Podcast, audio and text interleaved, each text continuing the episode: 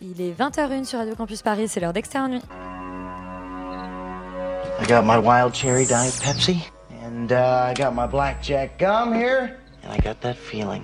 Mm, yeah, that familiar feeling that something rank is going down out there. Oui, non, non, vous vous trompez pas, il s'agit bien d'une apostrophe. hein. Voilà, je m'adresse à vous, chers spectateurs. Don't ever feed him after midnight. She's! Alive!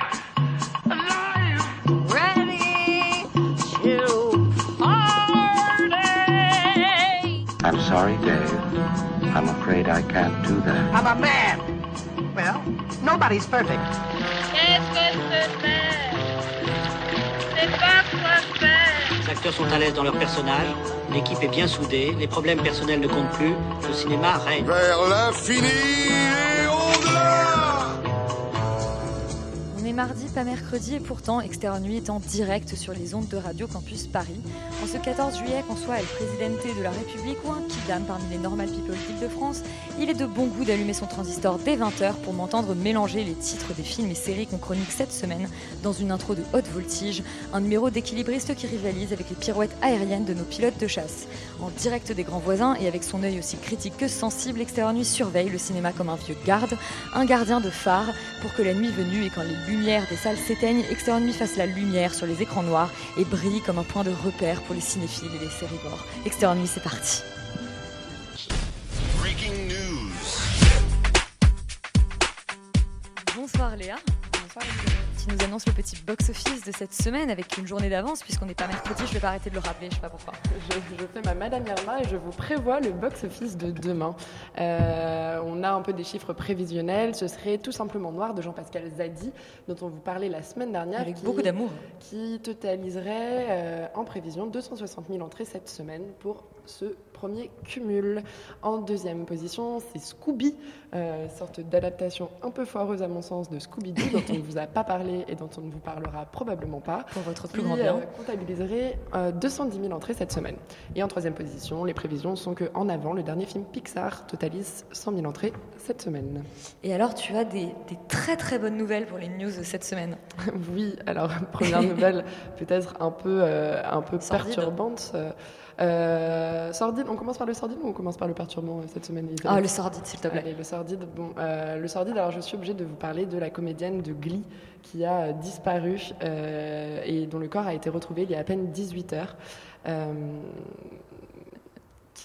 C'est la malédiction sur Glee, c'est quand même genre le cinquième mort du casting. Et, euh, et c'est sept ans après euh, la disparition d'un de ses co, euh, co-comédiens. Oui, Corinne Euh, Montis qui avait fait une overdose. Et puis on peut, voilà. on peut parler, il y a eu, je crois, un suicide et la mort d'un assistant réalisateur. Donc vraiment, si vous avez fait partie du casting de Glee, je sais pas, allez vous planquer quelque part. Je pense qu'il y a un croque-mitaine. Voilà, en tout cas, arriver. euh, 13 juillet. la- Surtout le 13 juillet, oui. La le saga, 13 juillet. la saga s'achève avec euh, donc le corps de l'actrice Naya Rivera qui a été euh, retrouvée dans un lac californien. Elle a été âgée de 33 ans et apparemment ce serait une mort accidentelle. Autre mort, du coup. Autre, autre mort de la semaine, vraiment c'est une semaine euh, très joyeuse.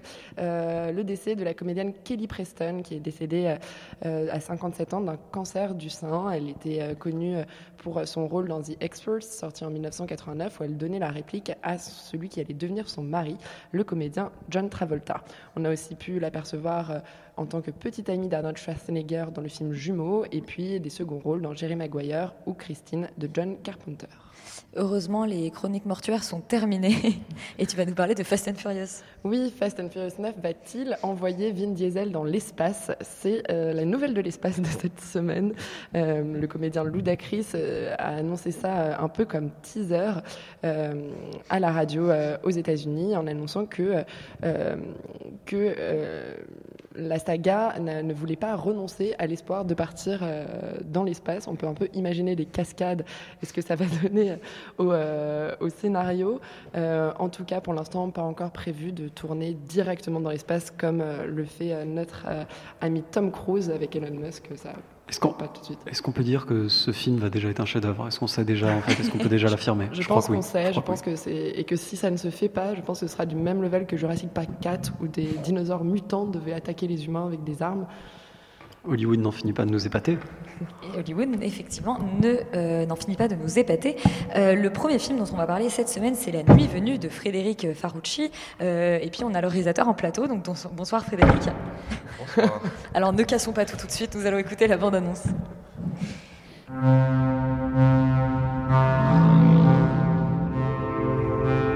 Tu sais que t'es le seul chauffeur dans tout Paris à jouer cette musique?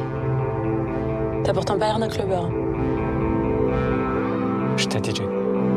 Payé et tout Et maintenant chauffeur.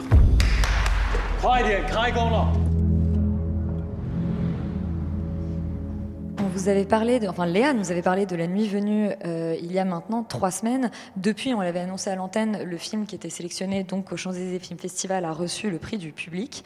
Euh, et ben, Frédéric, on va peut-être commencer par vous demander de pitcher La Nuit venue pour nos auditeurs euh, qui ne sauraient absolument pas de quoi on parle. Ça veut dire qu'ils nous écoutent pas, mais ça peut arriver. Surtout en mardi.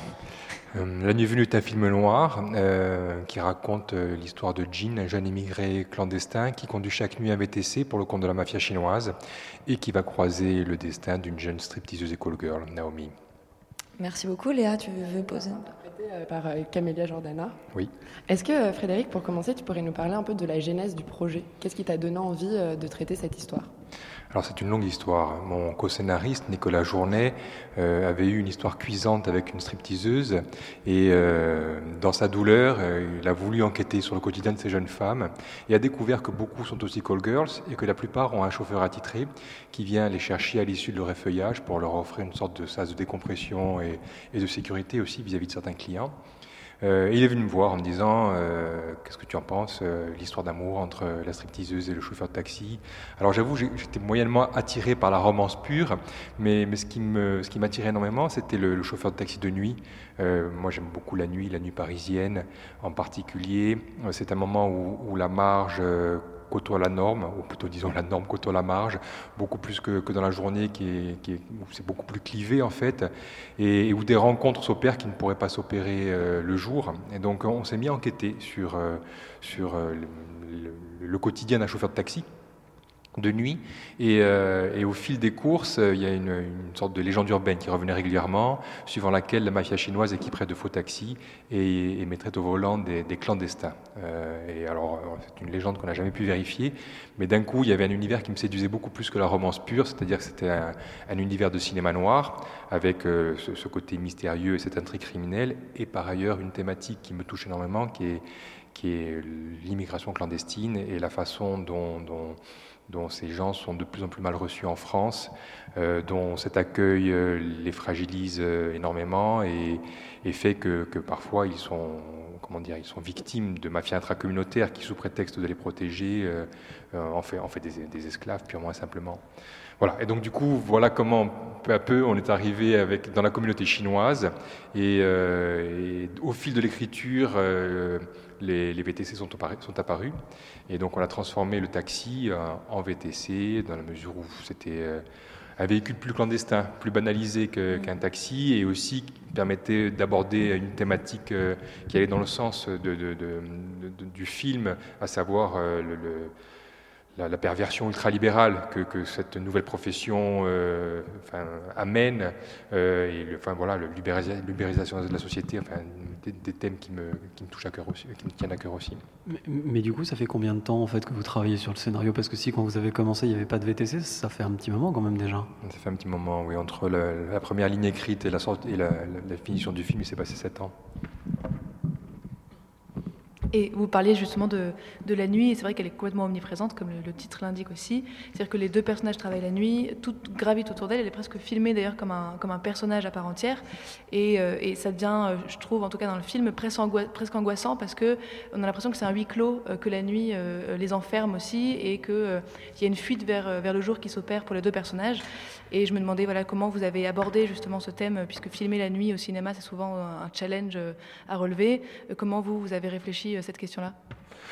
En fait, euh, vraiment, euh, en posant la question de la marge, en fait. C'est-à-dire que j'avais envie de faire un film de point de vue et, mon, mon, personnage principal étant précaire, euh, on a imaginé que, que, son regard était beaucoup attiré par, par des, personnes qui, soient, qui, vivent dans les mêmes conditions que lui. Et donc on a imaginé un parcours dans Paris qui s'éloigne énormément de la carte postale qu'on qu voit souvent et qui nous conduise à voir des personnes qu'on appelle aujourd'hui les invisibles, mais que moi plus ça va, plus je ne vois que dans, les rues de Paris en fait. Hein. Euh, donc ça c'était pour le parcours thématique et après sur l'aspect esthétique, euh, j'avais vraiment envie de, comme, je le disais tout à l'heure, j'aime beaucoup le cinéma noir, j'avais vraiment envie de faire, euh, de reprendre un canevas classique de film noir en, en, évoquant un sujet plus contemporain qui est, le, Paris, le Paris d'aujourd'hui. Et donc, cette esthétique de, cinéma noir, on a, on a voulu la reprendre en, en, en, comment dire, en filmant une nuit au, noir dense et avec, avec des trous et de néon. Et donc, le parcours a tenu compte de ça aussi, ça demandait beaucoup de repérage.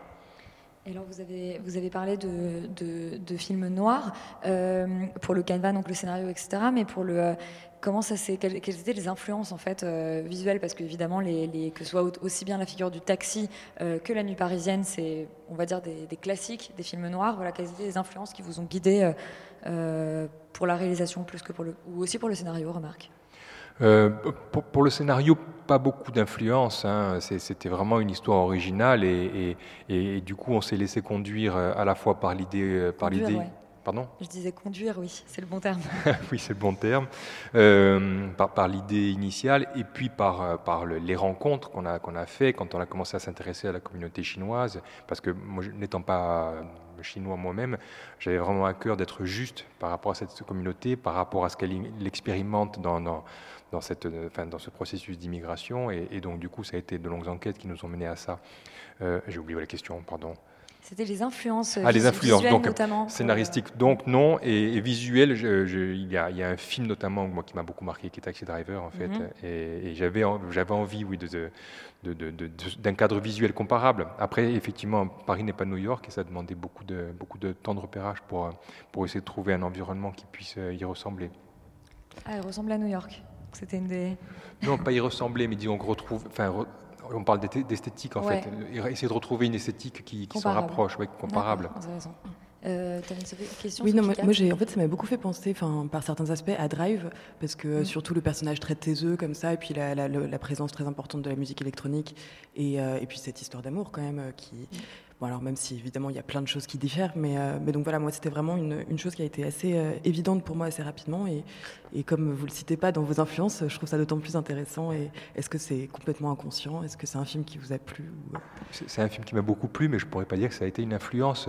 Euh, disons que comme, je, l'évoquais, le, le, canevas de cinéma noir, pour moi, c'est quelque chose de bien particulier. Sous couvert d'intrigue criminelle, euh, c'est généralement un cinéma qui, parle d'un état du monde, d'un état de la société, de, l'époque, même de l'humanité.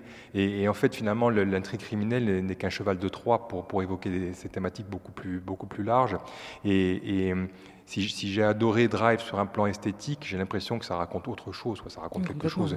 Enfin, c'est quelque chose qui est, qui est vraiment. ça parle de l'ultra-violence, du déclenchement de, de, cette violence chez un, un, personnage qui peut apparaître normal de prime abord. Et, et j'avoue que voilà, en termes de, de thématique, je me, je me, sens, je me sens assez loin de ça.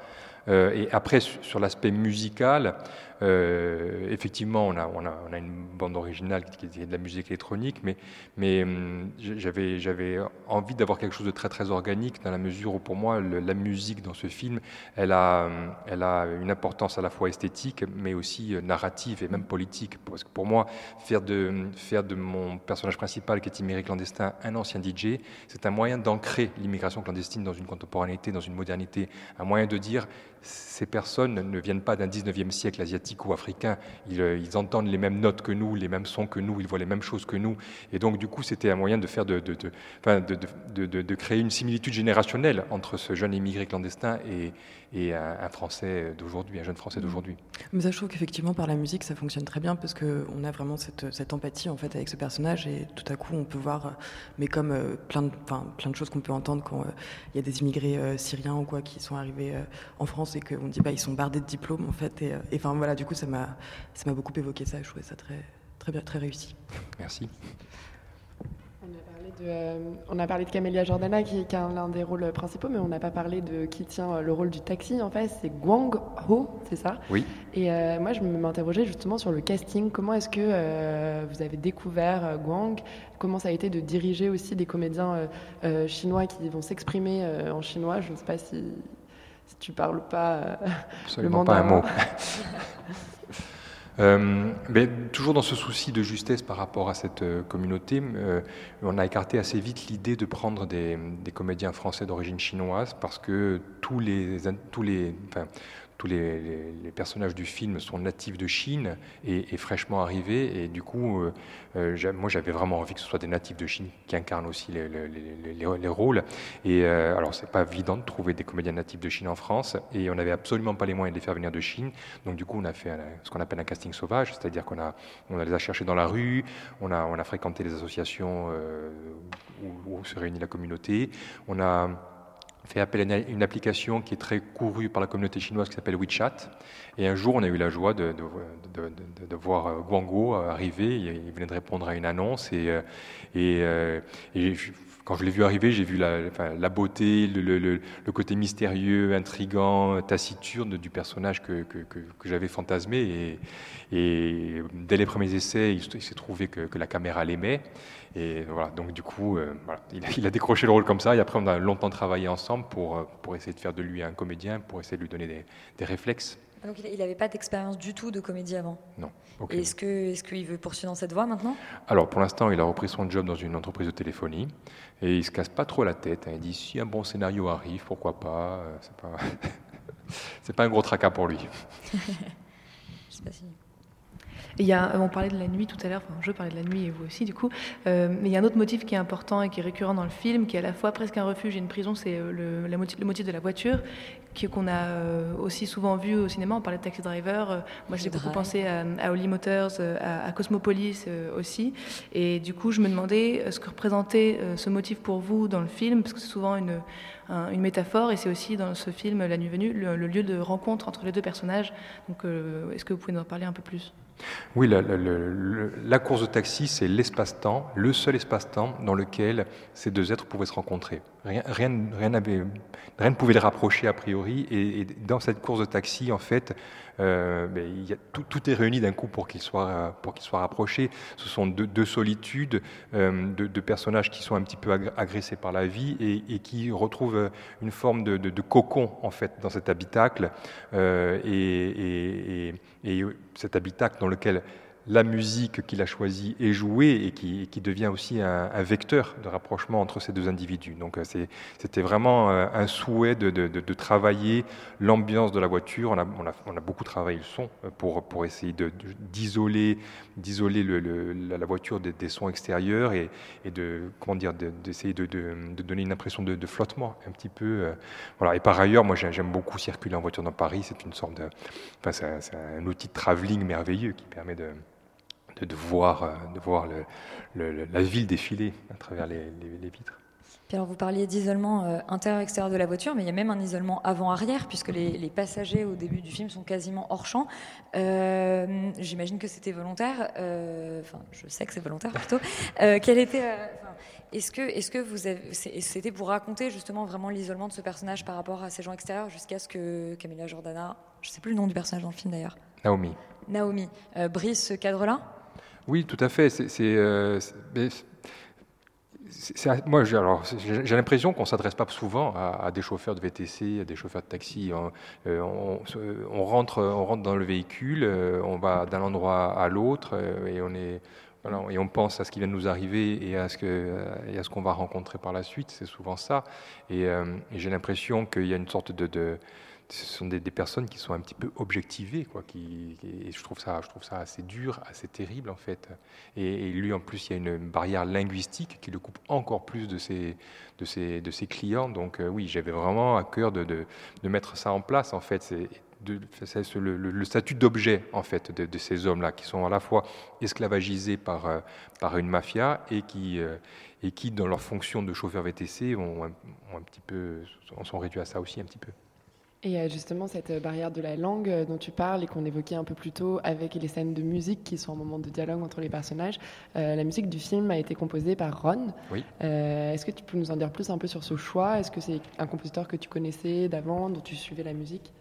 Oui, euh, tout à fait. Alors d'ailleurs, ça, ça me fait la question me fait penser que je n'ai pas tout à fait répondu à la, ques- à la question tout à l'heure concernant le jeu. En fait, effectivement, je suis absolument pas sinophone, et, euh, et du coup, ça a été une direction à la, enfin comment dire, euh, musicale. Euh, assez vite pendant les essais, je me suis aperçu que, que ça fonctionnait, que j'arrivais à voir ce qui était juste et pas, euh, et pas juste, pas juste avec la musique, grâce à une directrice de casting chinoise qui, elle, euh, était à côté et comprenait tout ce qui se disait, et on était toujours du même avis. Donc du coup, ça m'a mis en confiance pour continuer sur cette voie-là, et il y avait une personne à côté de moi pendant tout le film qui, qui, elle, comprenait ce qui se disait et qui corrigeait juste l'aspect, euh, enfin, le- la, la justesse des mots. Euh, pour en revenir à Rhône, euh, moi c'est un, un artiste que j'admire depuis, depuis très longtemps. J'écrivais en écoutant sa musique et quand mes, mes, mes productrices m'ont dit mais qui aimerais-tu pour la musique? Je leur ai dit Rhône, mais n'y comptez pas une seconde. Elles m'ont dit bah, ben, euh, laisse-nous faire notre métier, on verra bien. Et, quelques jours après, je déjeunais avec Rhône. Il avait, il avait lu le scénario, il avait aimé le scénario. Il en avait capté toutes les intentions, le, sens de chaque scène. On, était en phase sur, le, sur le- le- les désirs musicaux autour du film, au point qu'on a écrit une scène supplémentaire pour qu'il puisse figurer dans le film, une scène de concert. Et, voilà, ça a été un, un véritable conte de fées parce que toutes, euh, toutes ces propositions sonnaient rapidement juste à mes oreilles. Il y a eu quasiment pas d'aller-retour. Euh, et, voilà, c'était une très, très belle collaboration. Il a composé essentiellement sur l'image, parce que lui, c'était son souhait, euh, donc pendant le montage, à l'exception du morceau que compose le comédien, enfin le personnage principal dans le film. Ça, il, a, il a été obligé de, donc, de, le faire en amont parce qu'on en avait besoin pour tourner. Et ça a été la chose la plus dure, euh, d'après ce qu'il dit, parce que il avait en fait trois phases du morceau à, composer le squelette, puis, puis un- un moment, un peu plus élaboré du, morceau, puis le, morceau final. C'est assez paradoxal d'avoir pris, Rhône parce qu'on parle quand même d'un film noir. Euh, on a l'habitude de morceaux un peu plus jazzy, un peu plus mélancoliques. Euh, pourquoi avoir choisi de le traiter avec ce genre de, mé- de mélodies euh, un peu qui peuvent paraître un peu naïves, un peu un euh, ce qu'on trouve, je trouve pas beaucoup dans les films noirs? Ah, alors, mm, c'est drôle, moi j'y vois beaucoup de mélancolie dans la musique de Rhône. Je vois pas mal de trous et de joie, mais, c'est quelque chose que je trouve très, très planant, très atmosphérique, très mélancolique. Et, c'est dans, cette direction-là qu'on a été, en fait. hein. Et du coup, y a, j'ai pas l'impression qu'on ait vraiment fait exception à, cette règle du, cinéma noir par rapport à la musique. Très bien. Et euh, il y a aussi quelque chose qui m'a assez euh, interloqué quand j'ai vu le film, c'est que euh, n'y parle quasiment pas français. Et euh, c'est- pas du tout courant, surtout que je crois qu'il y a les lois sur le crédit d'impôt euh, qui ont été débloquées euh, il n'y a pas si longtemps que ça euh, euh, sur les films qui sont majoritairement non francophones. Est-ce qu'il y a quelque chose de politique dans l'idée de faire un film qui soit, qui soit quasiment non francophone? Euh, alors, il est- il ça parle un peu français quand même. Oui, mais, pas- ah, ah, non, je sais, mais assez pour m'avoir interpellé en fait. Mais, euh, mais en fait, je, je me voyais absolument pas. Dans la mesure où les protagonistes principaux du film sont tous euh, des, des, des, des Chinois immigrés récemment, je les voyais pas parler entre eux en français. Je retrouvais ça complètement faux. Et, donc, j'ai eu la chance d'avoir des productrices. Aventureuses qui ont qui ont- qui ont- qui m'ont suivi dans cette démarche là et après le, petit statut d'exception qu'on peut avoir avec ce film c'est que ce- on parle quand même de communautés qui vivent et résident en France. Et donc, du coup, quand une communauté étrangère vit euh, en France et s'exprime dans une langue, euh, on va dire, euh, une langue native, euh, on, peut peut-être considérer que c'est un petit peu comme une langue régionale, dans la mesure où ces personnes parlent aussi français quand ils ont besoin de, de communiquer avec des, avec des Français. Et Sans, sans dévoiler la fin, euh, j'ai- Surtout pas. surtout pas. Je, je peux quand même dire qu'elle est, elle est euh, radicale euh, et, et un peu brutale. Et je me demandais du coup à, à- à partir de, de quand en fait euh, est venue cette idée de, de fin euh, dans le processus d'écriture, euh, euh, si c'était là dès le départ ou non?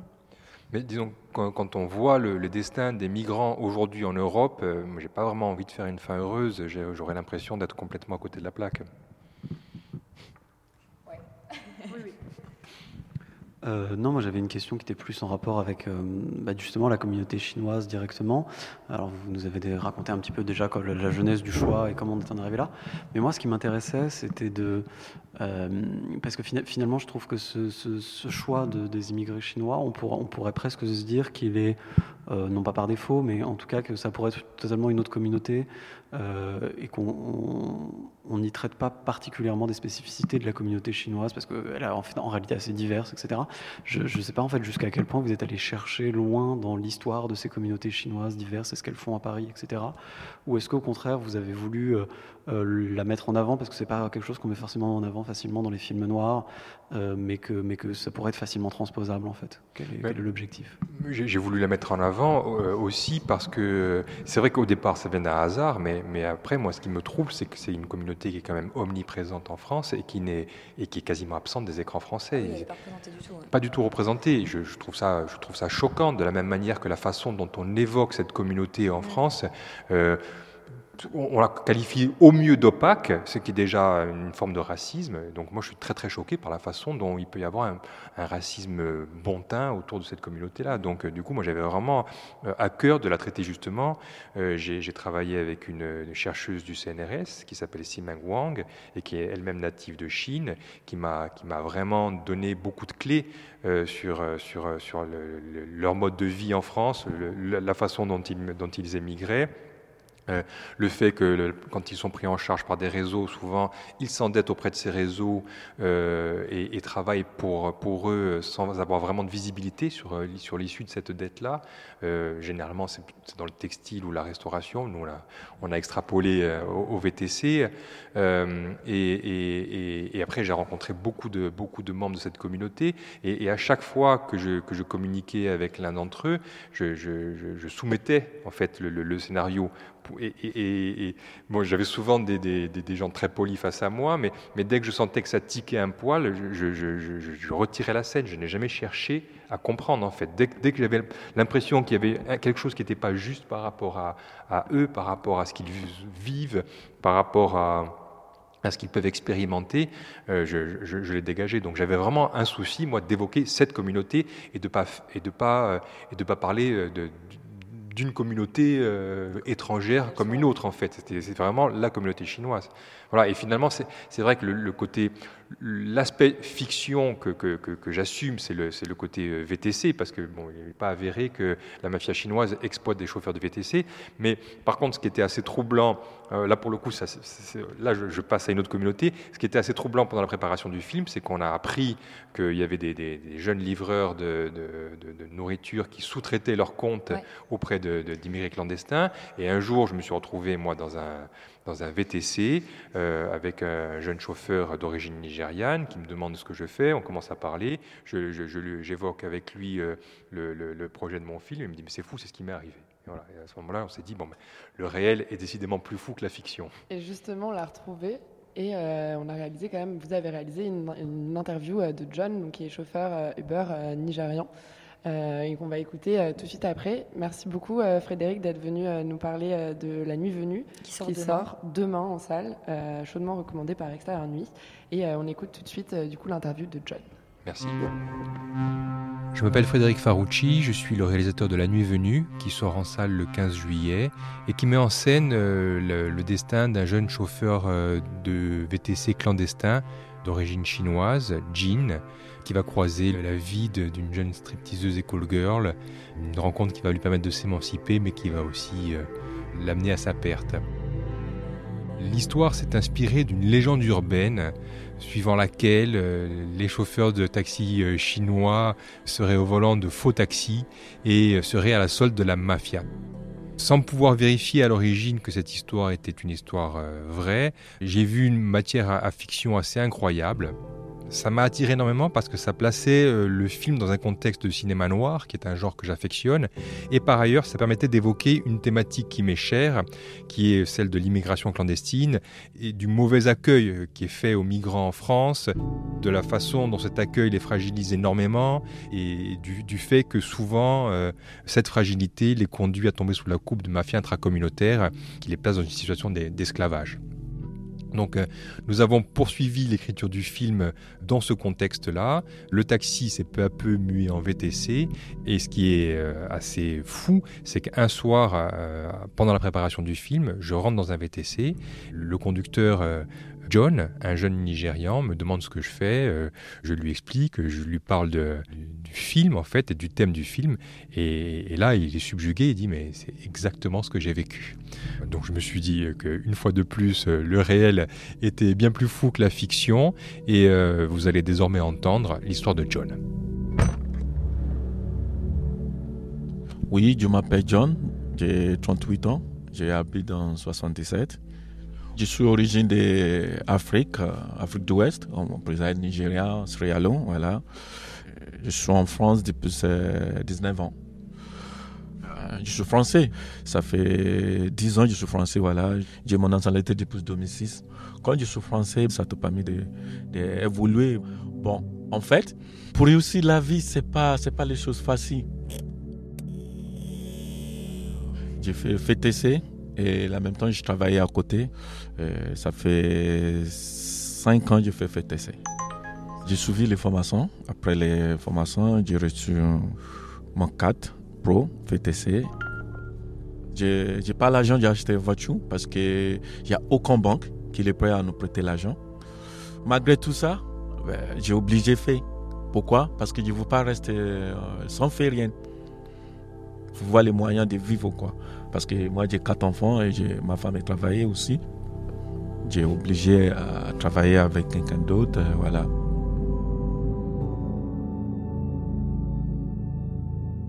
Je raconte un monsieur parce que, bon, comme lui, il a les moyens, il a, il a beaucoup de voitures.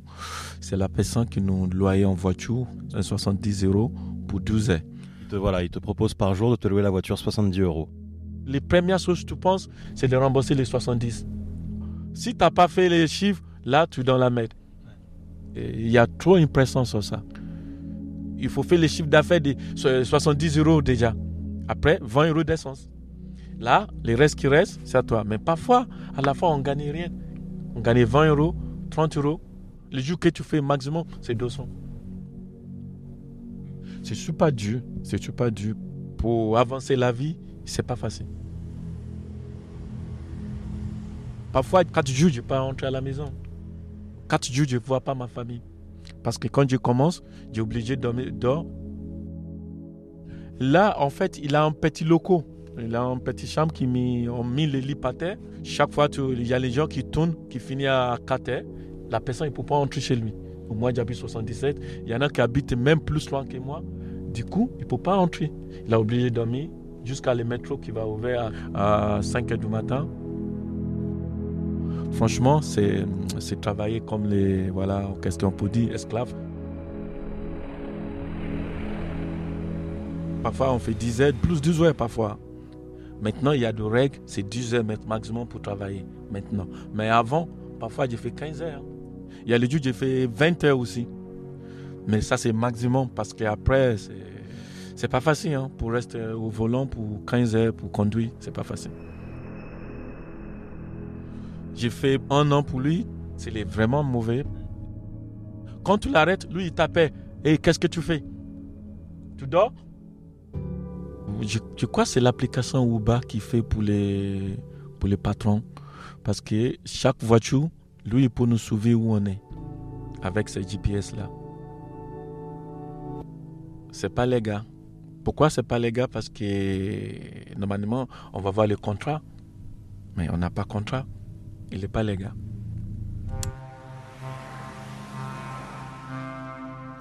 Il y en a beaucoup des gens comme ça qui faisaient comme toi. Ah oui, oui, oui, il y en a beaucoup. hein. Mais ils sont beaucoup. hein. Et ils sont partout à Paris. 40% les gens qui font FTC. Dans l'équipe, parce que bon, on est beaucoup, hein. presque 40 personnes. hein. Comme il a ici, il a, il, a, il a la même chose à Lille. Ah, super escroc, oui. C'est l'escroc, ben, on peut dire comme ça. Pourquoi? Parce qu'il capitalise et il fait quoi? Il, concentre sur les faiblesses des gens. Parce qu'eux, ils savent bien, même si tu es les meilleurs chauffeurs d'humeur, quand tu n'as pas les moyens, tu n'as pas moyen. C'est un jeune comme moi, hein. j'ai plus âgé que lui. hein. Le gars, il a presque 35 maintenant. Mais il est fort. Il a les gens derrière lui, il connaît. Nous, on peut rien faire. Franchement, c'est c'est esclave au au haut niveau, quoi. Parce que Uba, il paye chaque semaine. Bon, par exemple, comme moi, chaque semaine, j'ai fait chiffre d'affaires, on va dire, j'ai fait 1000 euros ou j'ai fait 500. Il m'a dit, on est 20. Ça fait 20 000 euros par semaine. Les 20 000 euros là, lui, il garde. Mais parce qu'il nous paie à la fin du mois. Il joue avec mon argent.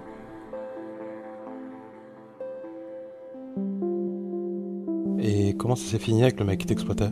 Il avait cumulé mon argent et il, il m'a pas payé. J'ai dit écoute, je peux pas continuer sans payer. Il faut qu'il m'a payé pour continuer. Mais quand euh, il est disparu, bon, c'est là que je l'arrête. C'est chaque fois qu'il n'a pas envie de payer, il fait ça. Il est disparu.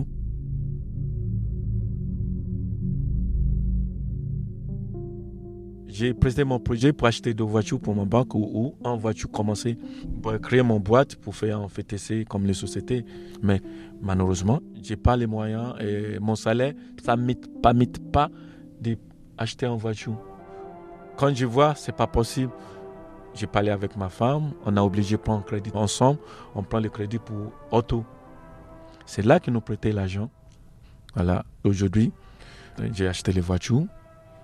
Aujourd'hui, je suis mon propre patron. Maintenant, c'est pas comme avant. Il faut faire les contrats. Regardez mon patron aujourd'hui, mon ancien patron. Aujourd'hui, aujourd'hui, je suis mieux que lui. Regardez-moi, je dors, j'ai réveillé, j'ai travaillé, je viens au boulot maintenant, en toutes les... C'est les voitures qui me donnent l'opportunité de, de réussir. L'opportunité de réussir. Mais aujourd'hui, j'ai réussi mon rêve. Je peux dire, j'ai gagné un pas de mon pari. Mais parce que j'ai envie de devenir le grand patron. Un, deux, trois voitures, quatre voitures, pourquoi pas. Je fais les gens travailler, je fais les gens vivre normal. C'est comme ça, ça commence. Il faut y aller. Quoi qu'il arrive, il y a les problèmes à droite à gauche. Il ne faut pas arrêter ton rêve. Il faut continuer. Là, j'attends les clients qui l'appellent.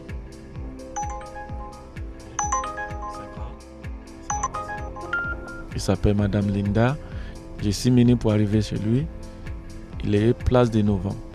C'est bon, je vous l'attends.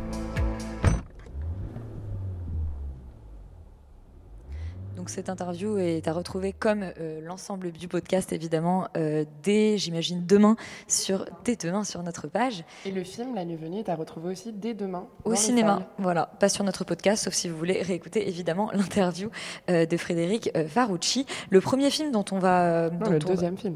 Oui, enfin le premier film qu'on va chroniquer ce soir, puisque ce n'est pas une interview. Nous n'avons pas euh, le plaisir de recevoir Gina euh, Price Bytewood, quoique peut-être que ça vaut mieux vu ce qu'on va dire du film. On écoute tout de suite la bande-annonce.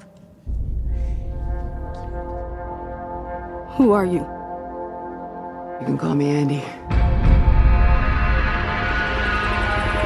I lead a group of soldiers. Fighters, like you. With an extremely rare skill set. What do you mean? Gros, casting pour ce The Old Guard euh, et Netflix penche déjà sur le 2. Laurent, tu as eu la chance de voir le premier. Écoute, euh, moi j'aurais pas détesté recevoir Charlize Theron en plateau, je pense que ça aurait été assez sympa, même si je comprends pas trop ce qu'elle fout avec sa carrière, mais enfin pourquoi pas.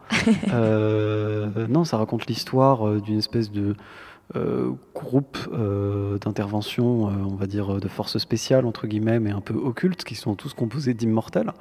Euh, Comme ça arrive dans les forces parce que ça spéciales, arrive hein. parfois, les- parfois certains sont immortels, j'imagine, enfin parce que je pense que c'est un film très réaliste, Euh, avec notamment Charlize Theron, avec euh, Mathias Schoenaerts aussi qui joue un rôle, Euh, et il y a aussi alors Chiwetel Ejiofor, si je dis pas de bêtises, si je prononce son nom correctement. Tu le prononces correctement? Et donc un casting assez, assez sérieux pour un film qui est quand même extrêmement mineur, voire, voire même moins que ça, qui en fait voilà, raconte ce quotidien, enfin pas ce quotidien, mais ces espèces de, de, voilà, de, de forces spéciales qui sont un peu traquées euh, par euh, des méchants euh, de l'industrie pharmaceutique qui veulent utiliser leur ADN pour pouvoir apporter cette, cette espèce de don de l'immortalité au reste, au reste de l'humanité.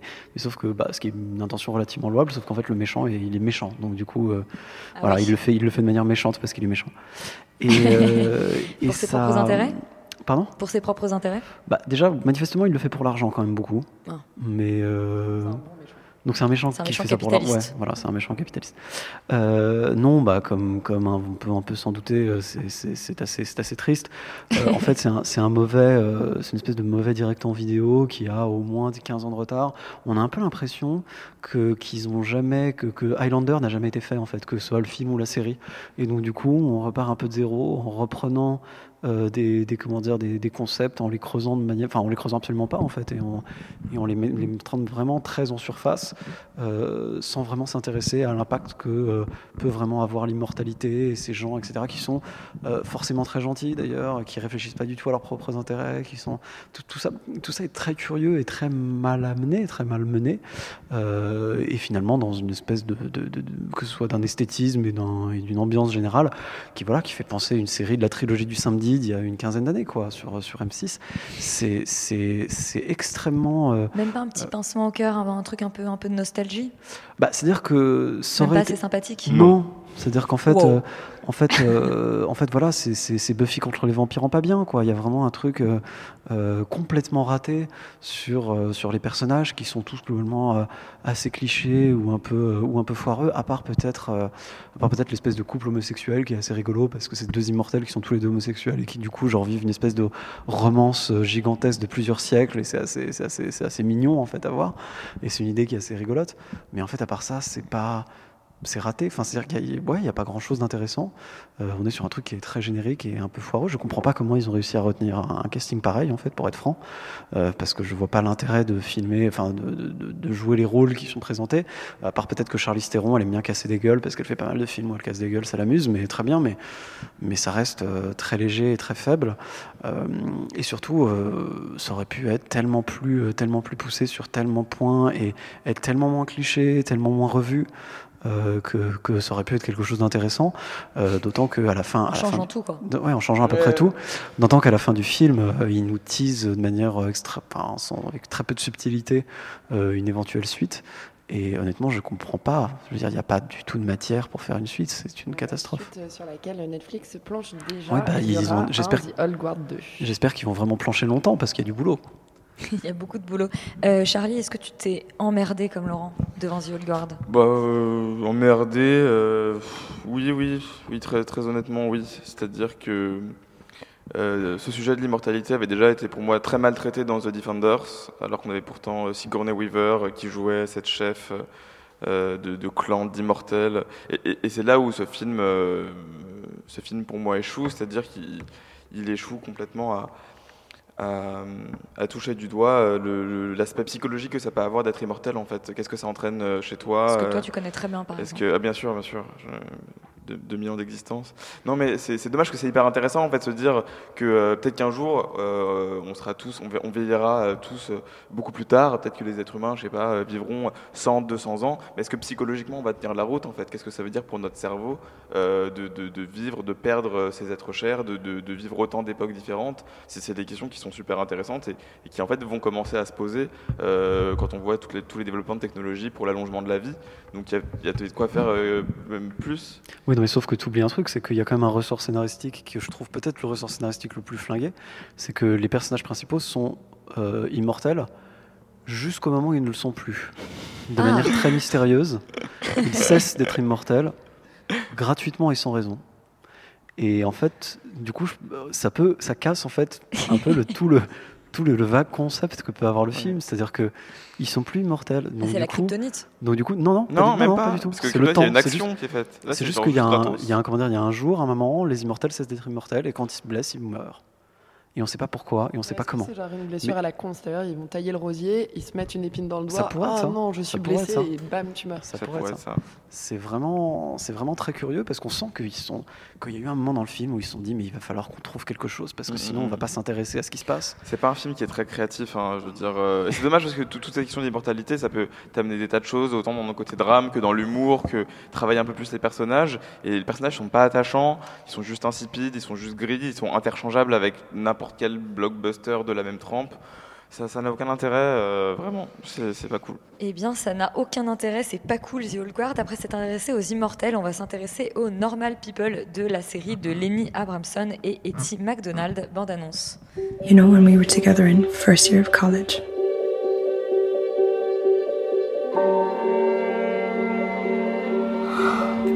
That was kind of a perfect time in my life, to be honest. Be awkward if something happened with us. No one would have to know. I didn't know your mom worked in the Sheridan's house. What's Marianne like in her natural habitat? I don't know, I don't see much of her.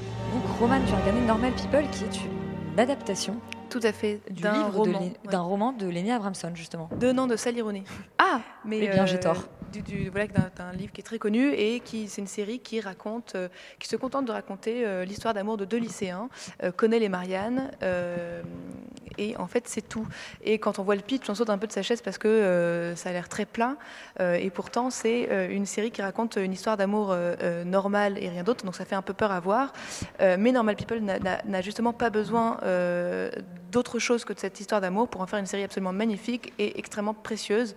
En fait, la série arrive à te démontrer qu'une histoire d'amour normale n'a justement rien de plat et rien et, et tout d'anormal. Elle arrive à te faire ressentir en fait chaque frisson des personnages, chaque hésitation, chaque sentiment. Et ça tient plusieurs choses qui sont euh, que d'une part, la série évite tous les clichés de la teen série qu'on imagine en voyant l'affiche, notamment euh, de Normal People pour au contraire avoir une réflexion très poussée sur ce que vivent les personnages, euh, puisque dans cette série, tous les détails comptent, et c'est vraiment ça euh, que euh, la mise en scène notamment met en avant. Et la mise en scène se permet des longueurs que beaucoup de séries n'osent pas du tout laisser à l'écran, puisque là, ici, Normal People, au, contraire, elle combat la vitesse, le- elle fuit le spectacle, l'action pour l'action, pour finalement trouver un rythme qui lui est propre, qui est celui de la relation amoureuse qui se développe entre Connell et Marianne, et pour trouver finalement, pour réussir à donner un spectacle très singulier et très euh, personnel euh, à, la série. Et là où elle excelle, c'est dans sa, dans sa façon de filmer l'intimité.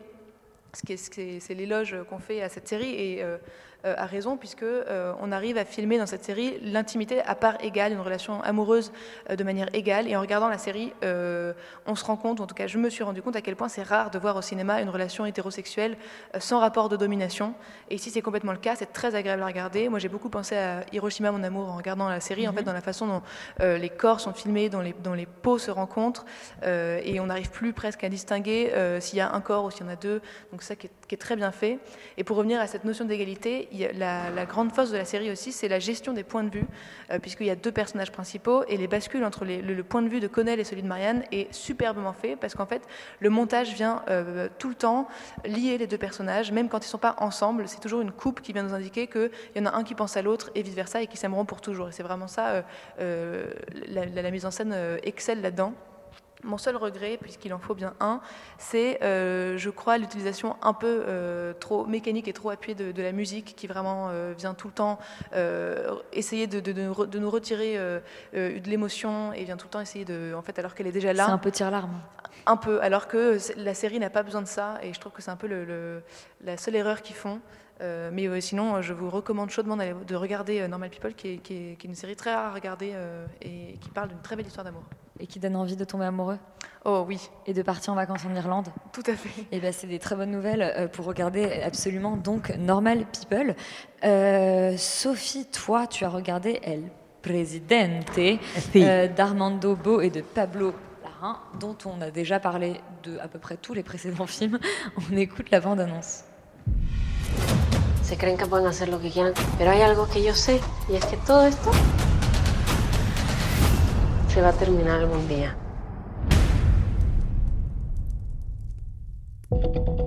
¿Qué es el éxito? ¿Un negocio que sale bien? ¿Una familia unida? En la vida como en el fútbol, la gente piensa que sabe de qué se trata, pero muchos se equivocan. Des, des imitations de gens qui parlent avec les mains. C'est pas du tout. euh, Eh, c'est pas du tout euh, stéréotypé. patria. Euh, Sophie Cat, qu'est-ce que ça parle Enfin, de qu'est-ce que ça parle? La meuf sait plus parler. De- Ça va plus du tout ça sur Radio. De, de quoi parle euh, El Presidente? Eh ben, El Presidente parle, euh, Wow.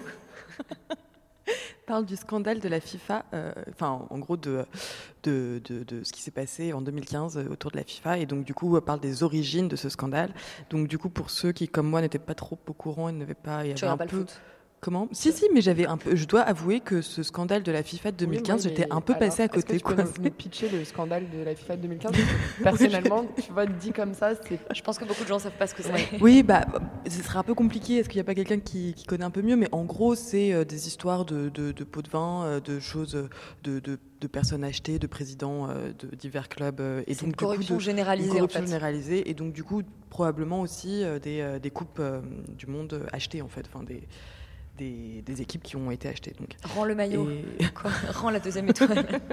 Voilà, non, c'était en 2015. Du coup, sais, depuis je sais, 2015, nous- tout nous- va nous, bien. l'a, on est toujours champion du monde. Mais euh, voilà, donc ça parle de ça. Donc déjà, ça, je trouve ça plutôt chouette. Et effectivement, donc c'est euh, le réalisateur et donc euh, Pablo Larraín qui a déjà tourné en particulier Neruda et, et Jackie surtout. Et, euh, et donc c'est intéressant de voir qu'il s'attaque euh, à, euh, à, ce, à cet événement. Et, c'est surtout, je pense, alors j'ai vu qu'un seul épisode, donc c'est un peu compliqué évidemment d'avoir un avis sur, sur la question, surtout que du coup dès le premier épisode, il propose, enfin il donne euh, 10 000 pistes avec plein plein plein de personnages parce qu'on imagine qu'il va y avoir énormément de connexions, donc ça commence dans les années 80, donc on, est introduit au personnage principal. Très rapidement, il y a beaucoup de violence aussi, et puis des choses qui sont assez humoristiques. Il y a, il y a un, en fait, il y a un- c'est assez, ambivalent et je pense qu'il faut vraiment se, donner euh, la, chance de le regarder un peu plus que sur un seul épisode. Mais sur un épisode, c'est très touffu. En même temps, on sent qu'il y a beaucoup de choses qui peuvent euh, émerger, qu'il y a vraiment une volonté euh, de, raconter cette, ce, ce- tout cet épisode, tout cet ép- tous ces épisodes de manière assez humoristique en, euh, en proposant euh, d'un côté des séquences avec euh, des grosses poignées de main, etc. Et puis des coups de fil où ils disent T'inquiète pas, je me suis occupé de la situation. Et on voit des footballeurs à côté en train de se prendre des grosses torgnoles. Et, et bon, voilà, c'est bon, un peu. C'est- mis en scène de manière drôle parce qu'en soi, c'est pas drôle, hein, la violence, c'est pas bien. Mais Ah bon euh, non, je vous jure, c'est pas bien. Non, sur Radio Campus Paris, on n'aime pas la violence. Mais, euh, mais voilà, après, le problème, c'est que même si c'est drôle, c'est aussi un petit peu. enfin, en fait, c'est vraiment un, un premier épisode entre deux parce que c'est aussi. Tout est très sépia. Donc, ok, ça se passe dans les années 80, mais est-ce qu'on n'a pas un peu assez des choses qui se passent dans les années 80 et qui, donc, du coup, doivent être en sépia? Un peu quand même. Euh, aussi, il y a. ça qu'ils voyaient Tu à trouves que ça manque de sépia? Comment? T'es en train de dire que ça manque de sépia? Ah non, c'est qu'il y a trop de sépia. D'accord. Oui, on est trop sépiaisé là. Et il y a aussi ce processus qui est le processus de la voix off qui est un peu déstabilisant, où on a cette voix off qu'on a entendue donc, dans la bande-annonce, très euh, caractérisée, très marquée, très euh, bon, espagnole, avec euh, aussi le petit côté, l'accent un peu mafieux qu'on peut sentir direct. Et, et on sent que c'est censé être là pour donc vraiment raconter, nous introduire dans le côté, on vous raconte un souvenir, on vous raconte quelque chose qui a eu lieu, et, etc. Mais c'est un peu vu et revu et c'est un peu fatigant en fait. Et, je pense qu'il qu'il saurait mériter d'être un peu plus euh, tranquille, de se poser un peu plus, de laisser le spectateur un peu plus comprendre. Parce qu'encore une fois, je pense qu'il y a beaucoup de spectateurs qui ont un peu débarqué dans ce truc-là et qui connaissent pas non plus exactement comment ça se passe un club, des choses, etc. Et que là, on a l'impression quand même que c'est un peu une série pour initier en fait.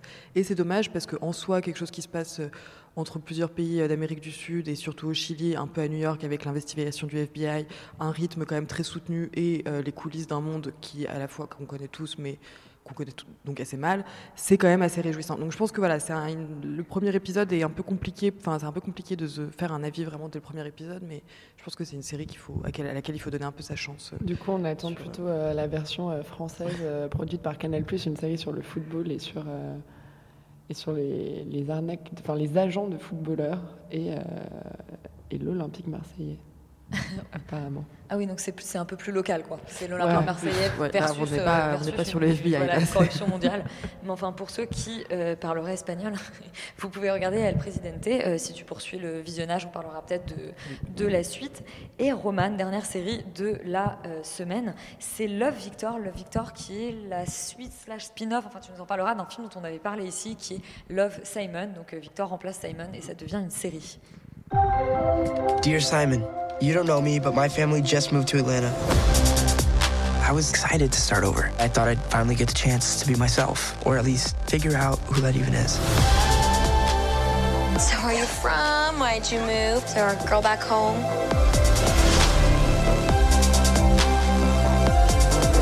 Nope, no girl back in Texas.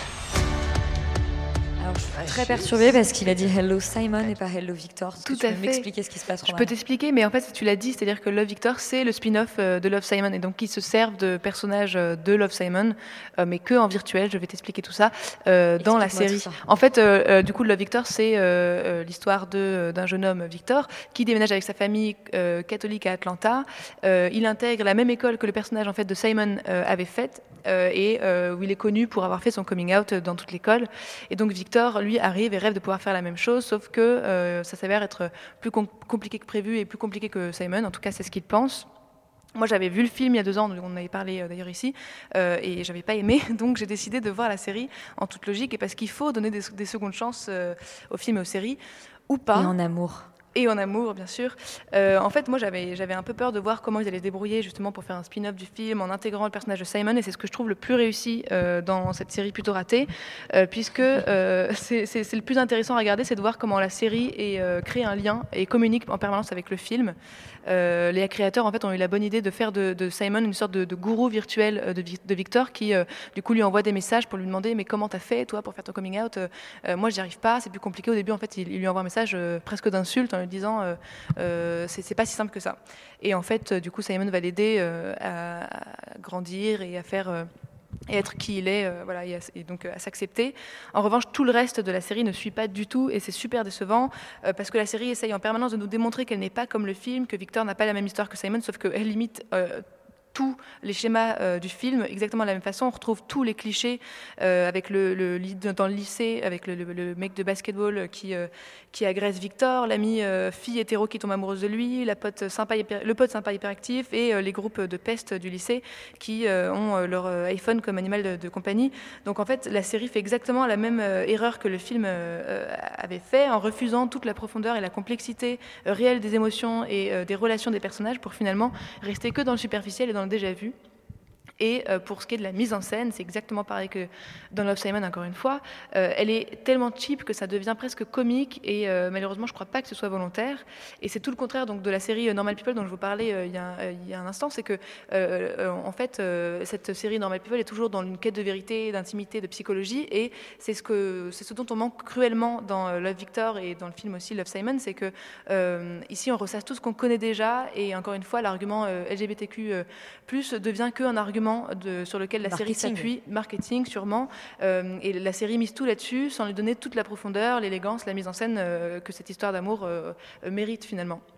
Donc c'est assez euh, dommage. Après, euh, si vous avez bien aimé Love Simon, c'est vrai que les repères sont euh, les mêmes, on retrouve le même lycée. Donc si vous êtes de la partie, regardez Love Victor, sinon passez votre chemin. Eh bien, passez votre chemin si euh, vous n'êtes pas de la partie. Euh, tous les auditeurs du mardi qui nous ont entendus, n'hésitez pas la semaine prochaine à revenir le mercredi à 20h. Euh, toujours sur Radio Campus Paris. Et puis, euh, et puis on se dit à la semaine prochaine, mercredi donc.